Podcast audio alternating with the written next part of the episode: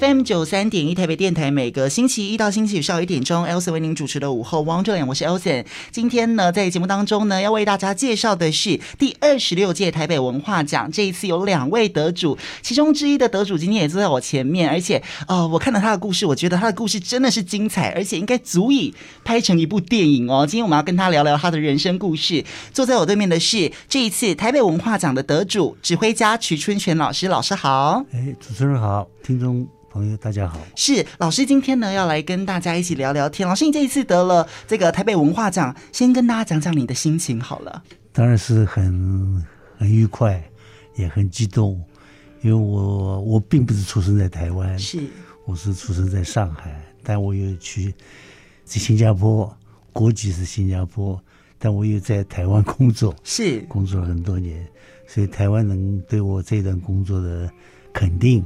那我当然是觉得很很荣幸，是，所以呢，这一次尤其呃，台北也是您居住对蛮久的二十几年的地方，对对对对，是，所以等于是我们台北给你的一个小小的小小的一个 mark，告诉你说谢谢您为我们台北贡献很大，是是，所以呢，我们今天呢，呃，照惯例，我们就是有几个快问快答，这都是我很想问的。那老师，我们就轻松的来跟你聊天好吗？好的好的，好。那第一题，老师，您最欣赏的一位音乐。家或者是指挥家是谁呢？假如从指挥角度呢，那个西方欧洲有很多指挥家，是都是都是我非常崇拜的，但是跟他们没有近距离的接触。嗯，所以我我觉得对我来讲意比意义比较大的，就是我在我中年的时候，我去了上海音乐学院指挥作曲系，找的那个指挥指挥系的主任黄晓彤。黄晓彤主任，哎，他是培养了很多大陆的优秀的指挥家。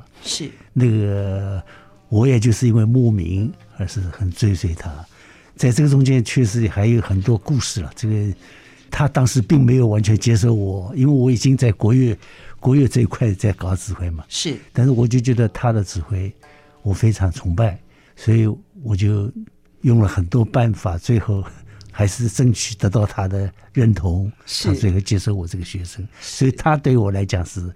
呃，我觉得他是他是对我非常有意义的，非常重要的一个音乐家。老师，我看到故事是说，这个当时呢，呃，大家都说你可以去拜这个小童老师为呃为师嘛，哈。那您找到他的时候，嗯，他是不是还是希望你是用正规的考试进来当他的学生？对对对对对对，因为我是一直在国乐这一块嘛，是他是教的西乐指挥，对，他是那个俄罗斯留学的，那么他就觉得你在国乐方面，你其实那个时候我也。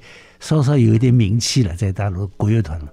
他说：“你何必要过来？”但是我还是表达了我非常有这个意愿要向他学习。是，所以他就说：“那要通过考试，因为去照他门下的人学生很多。”对。所以一定要经过考试，那我就接受了这个挑战。是，所以也如愿的让您成为他的学生。最后如愿，最后如愿。那您跟他学习过程当中，你还记得那样子学习的过程有哪一些有趣的事，或者是他是一位怎么样子的老师呢？他在艺术上，他在那个教学上是非常严谨哦，非常严谨。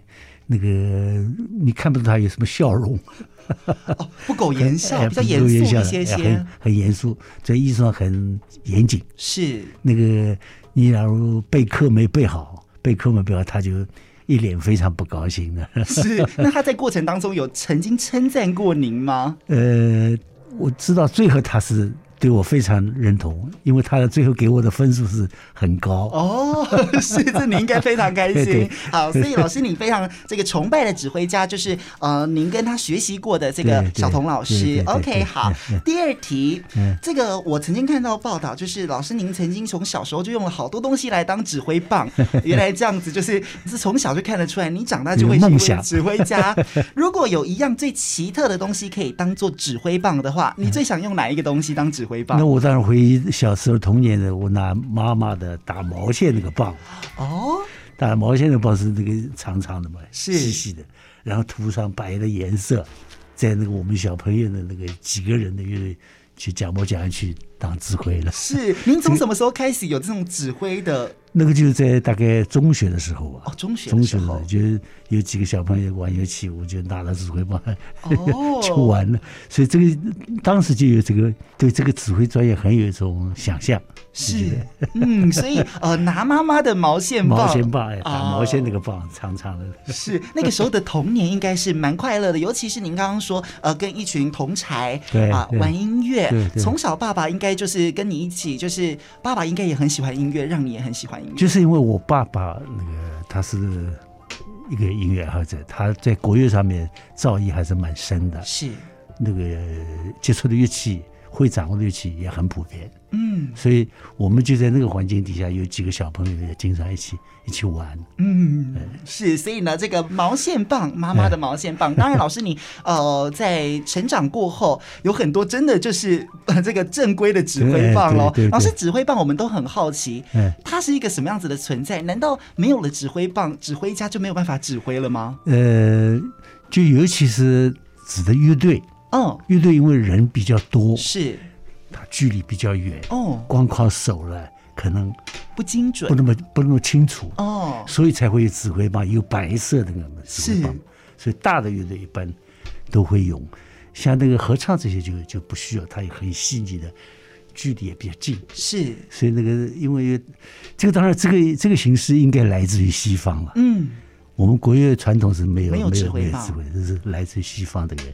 一个表演艺术形式，而且也是比较晚期的才会才会有。最早早期他们拉小提琴的一甩就一大家一起来了。是是。后来用谱啊，用谱子谱卷起来，对，当指挥棒，慢慢慢慢演变发展成变变成一个专门一个指挥艺术。是。那老师您自己有专属的指指挥棒吗？也没讲什么专属，那个指挥棒也是在发展。早期的指挥棒有的用木头做的，哦，很容易脆，很容易断。是。你稍微敲一敲也有断。后来有有竹子的也有，竹但是哎有竹子，但竹子有时候不够直。是。所以也是不太那个，后来慢慢发展，现在这种越来越有讲究，金属金属的，嗯，钛的，又是轻的，分量很轻的。是 OK，所以指挥棒 等于是一个指挥家很重要的一个小工具，很重要，很重要。是好，下一题，呃，老师，你有没有印象深刻？您到了呃这么多的乐团去担任指挥，你也到了好多这个国家去，呃，不管是表演或者是学习，您印象深刻的一场演出是什么时候，在哪里呢？呃，是我自己带团演出的话，那应该就是在一九八七年。一九八七年，我那个时候在上海民族乐团担任这个首席指挥。八七年带了个团去新加坡演出，那个是大陆的大的乐团去新加坡的是第一次，嗯，第一个比较大的乐团。我们去了四天，演了五场，哦，好密集。其中最礼拜天。演了两场，那个观众的那个反响、热烈程度真的是出乎意料。那个票子全部没有了。哦，结果走廊里、剧场旁边都站了，了。都站了，都买买了站票。是。整个机场都是非常，因为这他们也第一次看到那个这样一个大的一个乐团。那么从我们这个角度来讲，你搞了几十年一直在那个一般的地方演出，当然也很受欢迎。但是被这样的在国外那个时候受到这样的华人喜欢欢迎，那个真的是印象非常非常非常深。是，尤其又在国外，而且又是一群人，好多人，场场场爆满。对对啊，都人都站在走廊里都站着人了，因为票子已经排完全买卖卖光了嘛。是，所以他们开放了站票。是。或者有的地方走廊里坐的都是塞满的人，是，所以这是让您印象深刻。对，印象这个印象很深刻。是后来一定几乎每一场有您在的场子也都很多人，但是因为这是第一次出国，第一次出国，然后又是这么多人，就让你更印象深刻了。对对对，嗯，是。下一题也是最后一题，快问快答。老师，您可不可以用几句话来形容指挥家这个身份呢？因为大家对指挥家都觉得好神秘感哦。嗯嗯。指挥家其实对乐队里边来讲，他是个灵魂人物。一个部作品能否演出的好，当然是首先这个作品这些好坏他有他的标准。但是就算哪一部作品，你在不同的乐团、不同的指挥，可能出来不同的效果。哦，那么就是表示这个指挥对于作品的表演诠释是否让人家接受、被人家认同，或者是表演达到一个比较好的一个品质。所以指挥家应该是现场音乐表现的一个一个灵魂人物。是，所以老师您的意思是说，虽然呃曲谱都已经定好了，大概就是那个样子嘛，大声、小声、渐强、渐弱都有，但是指挥还是有自己的诠释的演绎的方式吗？对，也有自己诠释的方式，比如速度上面，这位指挥可能快一点，这位指挥可能慢一点，这个表情记号他可能写是写了，写是死的，但是你人演奏是活的。是我把这个。怎么表情？那个记号呢？换成一个非常完整的一个表达一个内容，那就完全看指挥的那个。表现能力、嗯、是，所以一首曲子，任何其他的指挥，每一个人指出来的、带出来的风格都不一样，都，都不太一样。哇哦，所以难怪您刚刚说指挥家是一个乐团的灵魂呐、啊。OK，好，接下来呢，我们刚刚通过几个快问快答，当然有几个无厘头的问题问老师，谢谢老师帮我们耐心的回答。接下来呢，其实我整理了几个关键字，都是我读过老师或者是呃看到老师的一些访问当中，我截取下来的几个关键字。那这几个关。关键字呢？我觉得老师应该都有几个故事都可以跟大家分享。好，第一个关键字是小提琴，这大家应该觉得很怪。老师明明是国乐的，怎么跟小提琴有关系呢？讲到这一点呢，就是我父亲也是搞国乐，但是他很有前瞻，看得比较远。是，就对一个小孩子培养音乐，应该给他全面的一个发展，嗯，不能局限在某一个乐器，包括他周边的他这些音乐的理论。都应该学习。那么那个时候，我还小嘛，在初中小学、初中这个之间，那个时候应该家境也并不是很宽裕，但是我父亲居然每个月拿出五块钱。我们那个时候，那个时候五块钱，我那个时候五块是相当高的那个批子。哦、我们全家当时我父亲的薪水一共就一百多块钱哦，那六个人了，我们我有四四个兄弟姐妹，每个月拿出五块钱去让我到小提琴老师家里去上课。这个对于我当时当然没有没有感觉到什么，还要还要坐了公车去啊，不是就在家，坐了公车去每个礼拜去去上课，当时。又小嘛，还小嘛，还不懂，只是那个每个礼拜有上课，回来练练琴，也不见得很用功的在练琴了。大家大家小时候学琴，应该就是生，在这个不爱练习，就真正一遍遍反复练，这个不太有这个耐心啊，不太有这个耐心。我还记得妈妈在旁边，夏天呢，电风扇不舍得用啊，嗯，拿了个扇子在扇，哦，然后让您练习，然后练琴，拉着那个小提琴的练习曲。这我印象很深，但是是后来来回过来看这个事情，尽管我学的小提琴学的时间也不见得很深，有后来也不搞了，但是起码让我接触到这个乐器，接触到它的一些教学上一些训练的方法，包括他的很多练习曲，这些东西，即使我以后是在拉二胡上面，我借用了很多他的那些经验，嗯，来来。丰富我自己练二胡的这种方法是是，老师您帮我带出了第二个关键字，就是二胡。您从小爸爸先让你每个月用五块钱去找老师学小提琴，嗯、后来怎么会踏入练习二胡的领域了呢？二胡呢，因为我家里那个都是玩国乐器嘛，包括每个礼拜天有很多朋友啊亲戚带了个小孩来，嗯，都是墙上挂的都是国乐器，是。琵琶、二胡、笛子、古筝什么都有，然后。玩那个江南丝竹。哦，哎，玩江南丝竹，我们在上海嘛都是玩江南丝竹，所以那个从小呢对对国乐器呢很熟悉，是，所以拿起二胡也拉两下，扬琴也敲两下，琵琶也可以弹弹，那是没有一个特别的专门在哪里，是没有专门的。我专门拉二胡了，是从进了乐团以后哦，进了乐团之后，进了乐团，因为那时候进了乐团时也是个对我来讲真的是个机遇。那个乐团的发展，我去之前，他们乐团就二十来个人，嗯，是比较小的规模。从那一年开始，五六年开始扩大庞大，嗯，他那个整个文化政策比较百花齐放，鼓励这种发展的，所以乐团发展，我就借了这机会来，他们要人找人，找人呢，就因为通过一些朋友，我的父亲的学生有的已经在这个团里，是。他说去考一考看，考看可能那个需要人了。结果就偶然的一个一个礼拜六的晚上，我就去了，去了，他们几位领导都在看我，琵琶也弹弹，扬琴敲敲，二胡拉一拉，就这样。他说你下礼拜来上班，哦，叫我就去上班了，觉得我还还可以。是上了班以后才确定，因为我什么乐器都弄下嘛，确定我你去拉二胡吧。哦，因为二胡人要多一点嘛。是。人比较少，所以确定叫我去拉二胡。是，从此开始进入乐团以后，才明确了我去拉二胡。OK，所以您刚刚说的那个乐团，就是您刚刚说的上海民族乐团。您长大之后，还是继续有一段时间都还在待在乐团工作的，对不对？对，我基本上就一直在这个乐团。中间有一段文革了，嗯，那个民族乐团等于解散了，是解散了。那文革在这搞其他剧组，搞其他戏曲这些曲。后来到。十年文化革命以后又恢复了，嗯，恢复了又把我找回来了，是，所以等于我一直跟着跟着民乐团，跟我那个专业有关，嗯，中间那个跟戏曲有关，哦，中间反而跟戏曲有关，中间文化革命是十年中间呢，戏曲团体都在，是，那么我们那个当比较年轻嘛，比较有用嘛，各个戏曲团体都都需要我们这样的人去帮他们一起。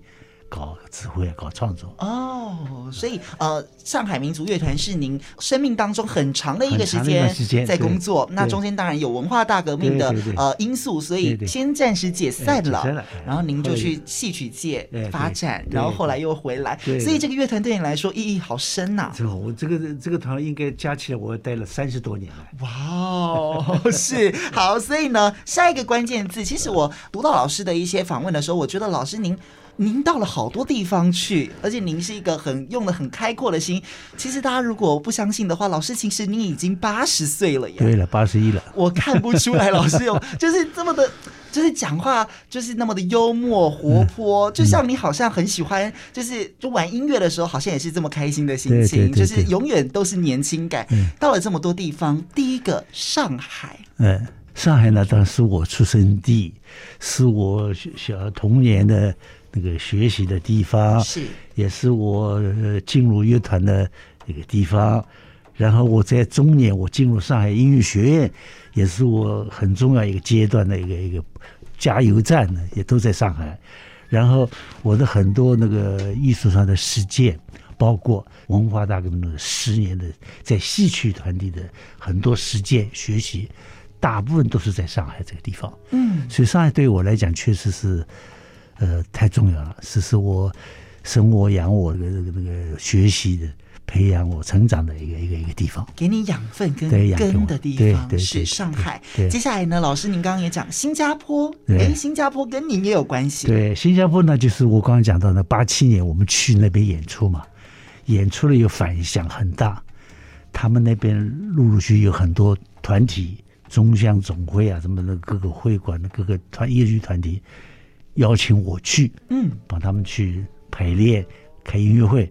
那个时候，几乎八七年以后，几乎每年我都会去几个月哦，因为那个都是大部分都是业余社团嘛，是，所以一去要排排一两个月、两三个月搞一场音乐会嘛，嗯，所以等于八七、八八、八九都连续好几年一直在那边。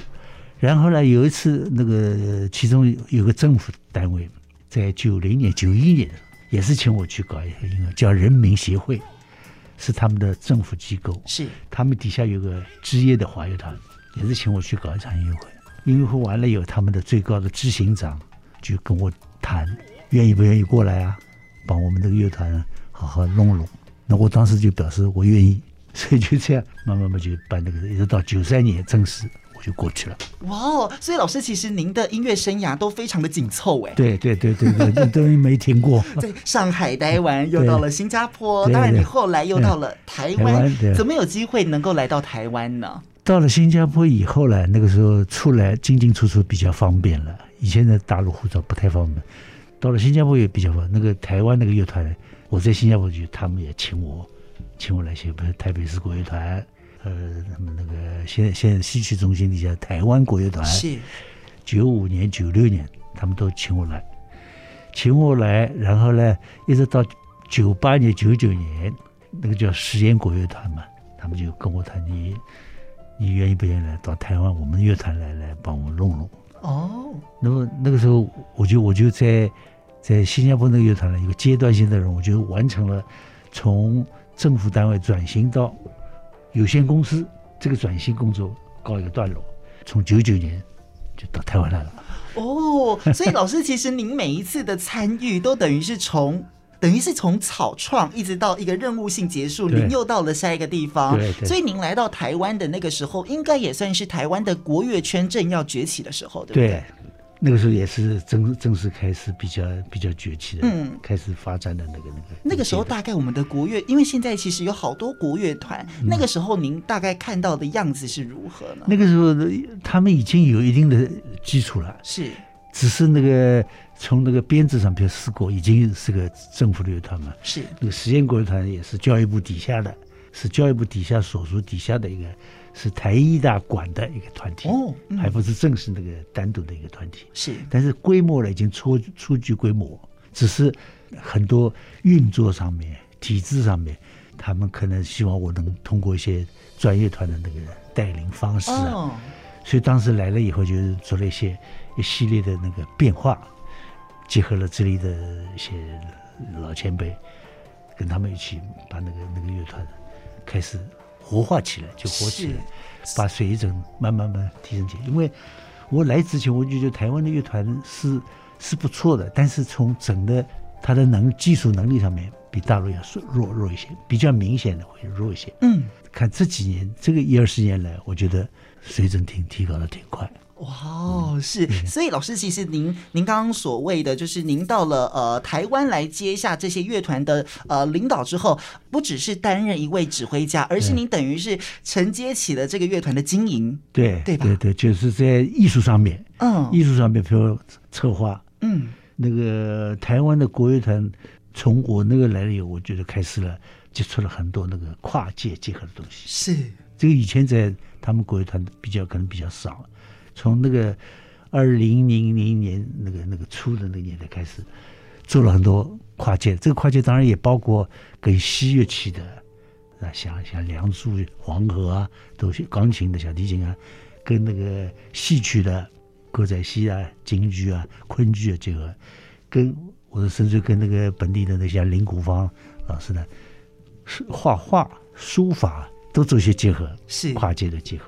是，所以这个从那个时候开始，那个乐团的那个能力跟那个影响也慢慢扩大起来。是从那个时候开始，嗯、对对对是。所以呢，我们刚刚讲到这几个地方，包含了有上海、嗯、有新加坡，当然还有您现在蛮熟悉的哦，台湾。还有一个地方，我在读故事的时候，嗯、我觉得好有趣，所以我才会说，为什么您的生命就像是一部电影？老师，越南也跟您有关系啊？对。那个是是一个什么样的情况？这个那个时候还是在越南南北还没统一，就是还在美国，美国是在南部嘛，北方嘛，那个越南的共产党的中国比较支持那个，还在打内战。是，那么当时大陆我正在支持那个北越，我们去支援北越了，去什么建公路、建机场啊，建高速。那么我就是。有机会参加到随团的随这个整个部队的文工团，人不多，一去就去了十三个月，去了一年多，一年多，哎，原来计划是三呃半年，是，但是到了现场以后很难调人换人了，是，所以一待就待了十三个月。那您里面的工作内容是什么？工作内容我自自己当时还那个演奏二胡嘛，嗯，那个时候我还在在上海民乐工作嘛。但我也喜欢写作曲哦，对，这个两是主要的。但是我们那个团是一个小的一个文工团，还要兼其他的，其他是什么呢？譬如说有演话剧的，哦、还有演话剧，演 话剧 这个倒是配角了。是，因为我们这个里边有有搞唱唱声乐的，是有搞乐器的，哦，有演话剧的，有舞蹈的，等等都有。所以有的时候搞一些东西可以。大家都要支援他，是哦，所以这是蛮有趣的经验呢。十三个月的经验是，所以呢，这一些这个关键字呢，大家应该可以串起来。这个徐春泉老师他的生命的过程，我们待会休息一下回来呢，我们要从细说从头哦，包含老师你的音乐过程。刚刚讲到您父亲对于你的音乐音乐的启蒙哦，这应该父亲应该算是您的音乐启蒙老师，非常的深刻。还有后面呢，老师在台湾之后有没有哪一些体会呀？有没有哪一些经验，我们带回来休息一下，跟你分享喽，马上回来。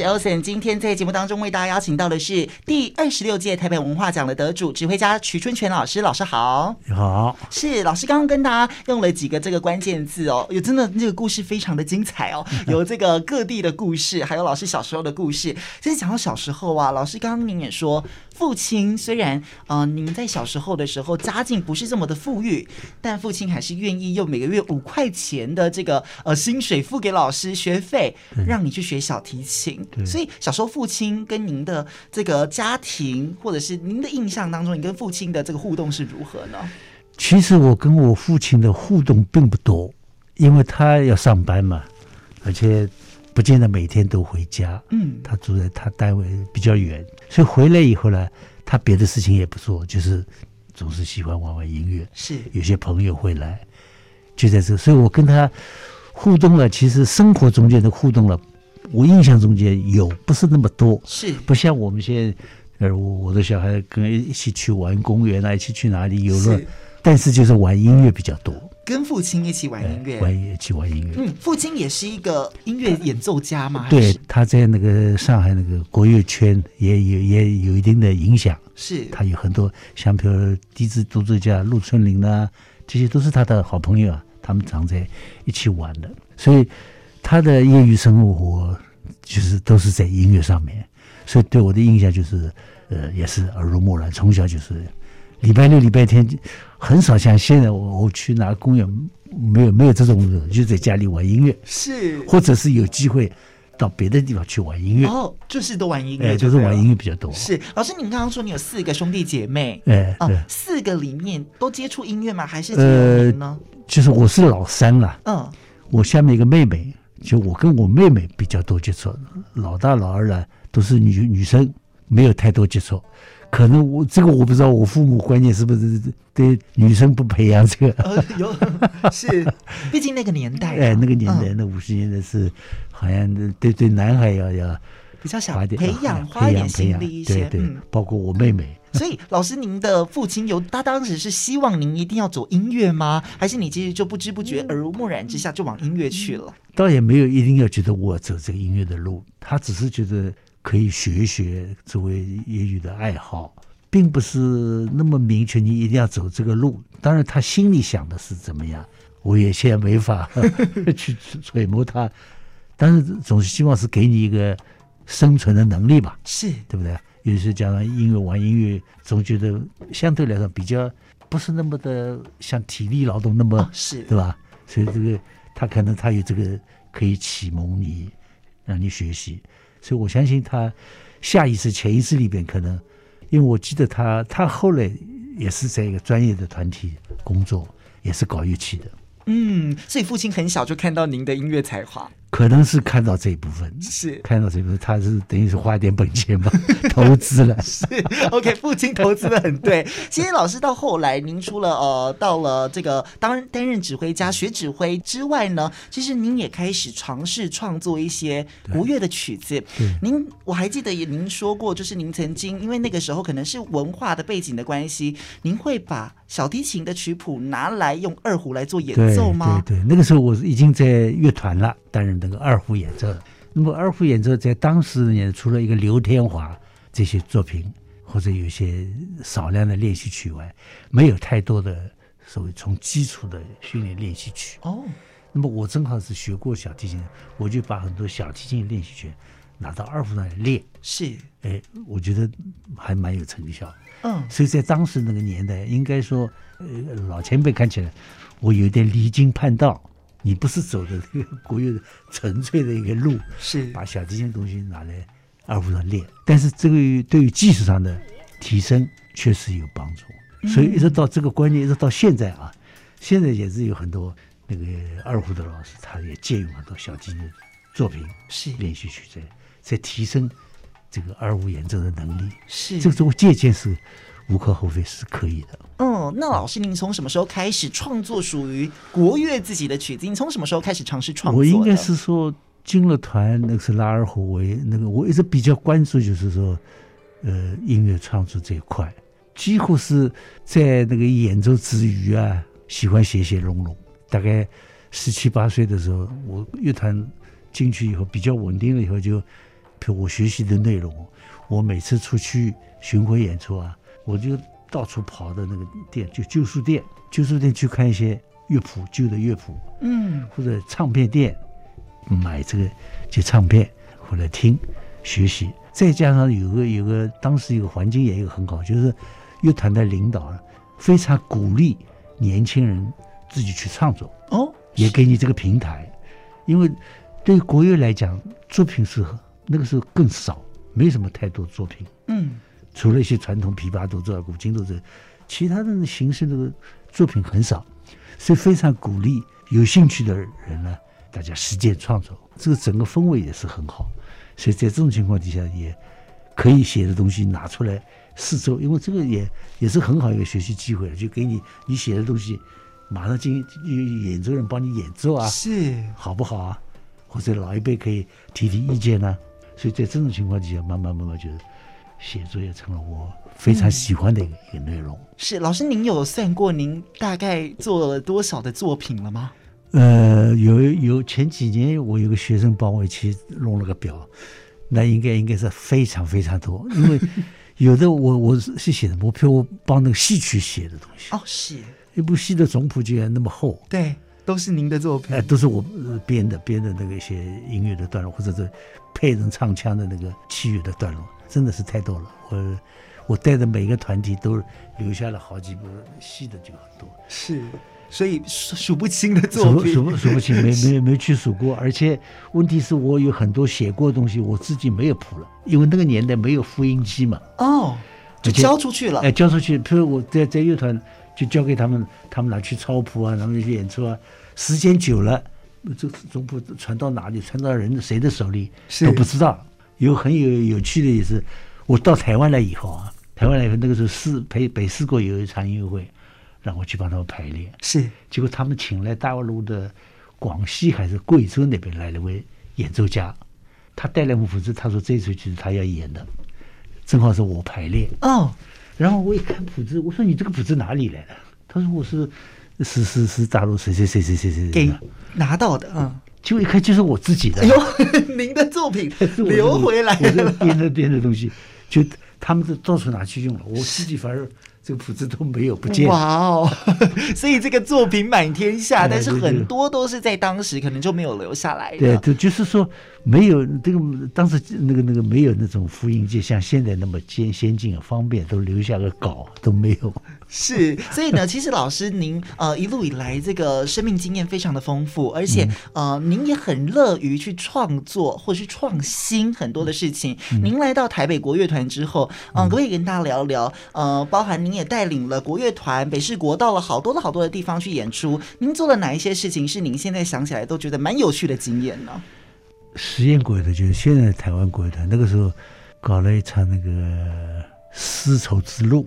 我请了一个吹管子的那个，然后搞成一个有一点类似像现在的剧场式的那种，那个管子也不是穿那个衣服就规规矩矩，是而是在一个舞台设计的，有灯光的，有服装的，那个他在那边沙漠上面在在吹的那个是那个管，那个也那场音乐会有影响。我后来同样这首作品啊，这首作品是大陆的一个很有名的作曲家赵季平先生的。我同样这首曲子呢，我请了一个法国的萨克斯演奏家，哇哦，来吹这首，因为我觉得他们的两个音色哦很类似，很接近。那那个萨克斯风的他这个这个人吹的也是真的很棒，控制的很好，非常细腻。他这个人也很用功，是他把这首曲子花了很多时间去揣摩，最后跟我们来合作，达到非常好的一个一个效果。拿给作曲家去听，作曲家非常满意。嗯，这个都我在那个时候印象都蛮深的一些一些音乐会。所以老师您很早就玩跨界了？哎，就就就在二零零进入二十四二十一世纪，我就。开始开始一直在搞跨界的蛮多的，所以老师您刚刚也说有很多，包含你从刚开始啊拿二胡去拉小提琴的谱，或者是你之后用了这个西乐来演奏国乐啊，或者是跟他们跨界，这当中一定有很多人。当然现在大家慢慢的说，哎呦，这个是创新，但当时一定不这么觉得呀。对对，当时如果最早，比如我拿小提琴东西拿来练二胡，那老一辈的国学家都说我有点离经叛道。是啊，离经叛道是其实某种是贬义的呀。对呀、啊，对吧？他觉得你不哎、你的路路不对，路歪掉了。是，但是我还是觉得我是以我们自己为本，借鉴他的技术。嗯，所以当时我也我也是在那个年代，我拉的二胡技巧比同辈会都会技术能力强啊。是，所以我就不久就在乐团里边，我就我就担任首席了，因为我这个演奏能力。技术一般的一般的这辈，甚至比我稍微年纪大的都不如我。是，所以我很早就在乐队里拉首席了。是，这就是我觉得实际上是它是有有作用。嗯，那么后来慢慢，呃，观念也逐渐逐渐也开放了，尤其是到了那个出了国，在国外，在国外这个观念上就不像那个以前那么那么封闭，那么保守，所以大家比较能接受。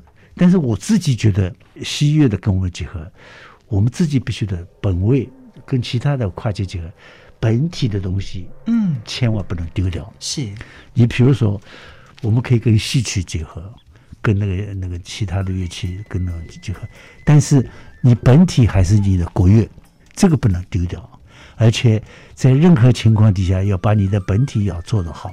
嗯。才有有这个存在的价值嘛？你的国乐为主，吸收其他，而不要搞跨界的，把那个自己自己东西被掩盖掉，是或者淡化了，或者会不用心了，把另外一部分突出了，那那这个失去了搞跨界的意义。是，所以这一点我觉得。非常重要，所以老师您的观念就是认为传统不能忘记，但是以传统的根基基础是很扎实的之下，我们再去做创新跨跨界。对，哇哦，这个蛮不容易的，您也做了很多尝试、啊。这个这个一定要坚持这一点，不坚持这一点，我觉得我们现在那个，因为国乐是它处于一个发展的阶段，是因为不像交响几百年历史，我们这国乐算起来，我这个。这个其实七八十年，大概就看到了。我从上海的十几个人到现在那个大乐，就是也就是国乐发展的一个主要的一个阶段。是，就表示他的时间并并不长，作品的不多，累积的不多，经典的更少。嗯，所以这种情况底下，我们必须的要不断的去发展那个这个这种乐种的那个他的作品，因为没有作品，你这个乐种存在价值就被被观众会忘掉。是，因为。等一下，剧本一样，剧团，剧团没有剧本，好的剧本，你这个剧团人家会想不起你这个剧团。是，所以一定要有作品。那么作品是要不断的有要有新的更新的，而且要有好的。那么这个作品呢，现在现在就国乐其实已经面临到这个问题。国乐现在职业乐团很多，音乐会很多，你怎么在这个音乐会中间能吸吸吸取那个吸收观众，受观众的欢迎？是，那就取决于作品。那么现在的现在这个国乐创作的作品呢，就是有我我觉得碰到了瓶颈。早年的国乐作品呢，那些创作的那个那些前辈呢，他们在传统音乐的基础上面都有相当厚的深厚的根底，所以他们用他们的这些熟悉的传统的东西，加上了一些西方的技术，嗯，搞出来一些作品来，让人家听起来哎很亲切，华人很喜欢。但是他又不是外国的，是完全跟我们同样一个血缘的感觉。对，但现在年轻人，我觉得这块不见得很深厚，对戏曲的、传统的或者古琴的这个了解并不太深。嗯，有的可能学习到的，但是反过来他学习西洋的技术，大量的在学，是这是好事。颠倒了，哎、呃，有点。这部其实是好的，是，但是你这部呢，我我应该是这部学来是为我这个用的，是，而不是倒过来用这部东西，这个或者是淡化了，或者是甚至越来越思维了，是，哎，所以很多现在国乐的观众就是老的观众不太喜欢听国乐了，嗯，就觉得你这个作品写的，如果你这个写给交响乐团不是更好？何必要拿来给国乐？对呀，而且。国乐团跟也不可能完全做到他那个样子，啊是。那你这个国乐团存在的价值在哪里？嗯，所以这个就是我我觉得国乐面临的是有有一点这个问题的。是，甚至现在有很多那个观念上，就是说，我们我们乐队里边不像这交响台有铜管啊，气势很大。甚至有的人想把铜管也也借进来。哦，有有这个想法，有有有有有有很多乐团有些指指挥家有这个想法了。是，因为他觉得表达那个时代的气势啊不够，光靠几个唢呐不行，有这个想法。那当然，这个我们现在都允许各种各样尝试嘛，实验嘛。但是我是看到了，就是说，我们必须得要站在自己国乐的一个立场上面，是来思考，吸收其他可以，但是千万不能把其他来替代这个。那替代的话，那我们的国乐就失去它的存在价值。嗯，所以这老师，这也是老师您想要这个勉励现在新锐的新锐的那个年轻的一代的音乐人，对对，我们不能忘记我们的根本啊。对，就立场一定要。坐在哪个位置，哪个角度，这个千万搞跨界也好，搞其他的结合也好，必须的坚持的东西。是，这也是老师您。虽然我们刚刚说您很勇于尝试很多事情，但是你没有忘本，对，没有忘忘国乐这个本。是，所以呢，今天跟老师聊了好多故事，我觉得非常开心。最后，我想问老师，您刚刚说你在台湾住了二十年，然后你不只见证了台湾的国乐发展史，您也见证到台湾这样从经济一路的呃一路的变化。这几年你住在台湾，看到哪一些事情？还有你有哪一些呃转看到哪一些转变吗？或者是哪一些故事？最后跟大家做分享的心得。那个台湾，我就我就觉得我是三个地方：大陆、新加坡、台湾。台湾这个地方就是确实是让你感觉到是那个你有什么想法都可以在这里做做些尝试。是，你创作上也好，或者是你也在演奏的形式上也好，你要想搞一些新的花样，这个大家都非常能接受。嗯，这是一个很好的一个氛围，不像有的地方可能比较保守，或者有某种东西一种约束在那里，在台湾没有，这一点是是是是，我觉得是个很难能可贵的一个很好的一个环境。是这样的话，可以出很多很突发奇想的，或者很很意外的一个给人家 surprise 很惊喜的这种那种感觉。是这个地方有有这个成长的，有有发展的空间。嗯，是。所以老师，您现在已经退休了吗？基本上退休了，是还有机会看到您的演出吗？就他们还是经常要叫我每年去搞担任机场音乐会的指挥吧。您很乐意吗？呃，那呃，一辈子搞了这个东西，除非我身体哪一天不行了，不能搞，那当然没办法。是在体力上允许的话，脑子还清醒的话，当然希望还是都能能这个这个国乐这一块为国乐的观众写一些东西。演奏一些东西，为乐团也贡献自己一份娱乐吧。是，今天非常谢谢第二十六届台北文化奖得主指挥家瞿春泉老师，他用了一辈子玩音乐，尤其对于国乐不离不弃，而且也做了好多尝试，但是他不忘他的根本。今天非常谢谢瞿春泉老师，谢谢老师，谢谢，不客气，好。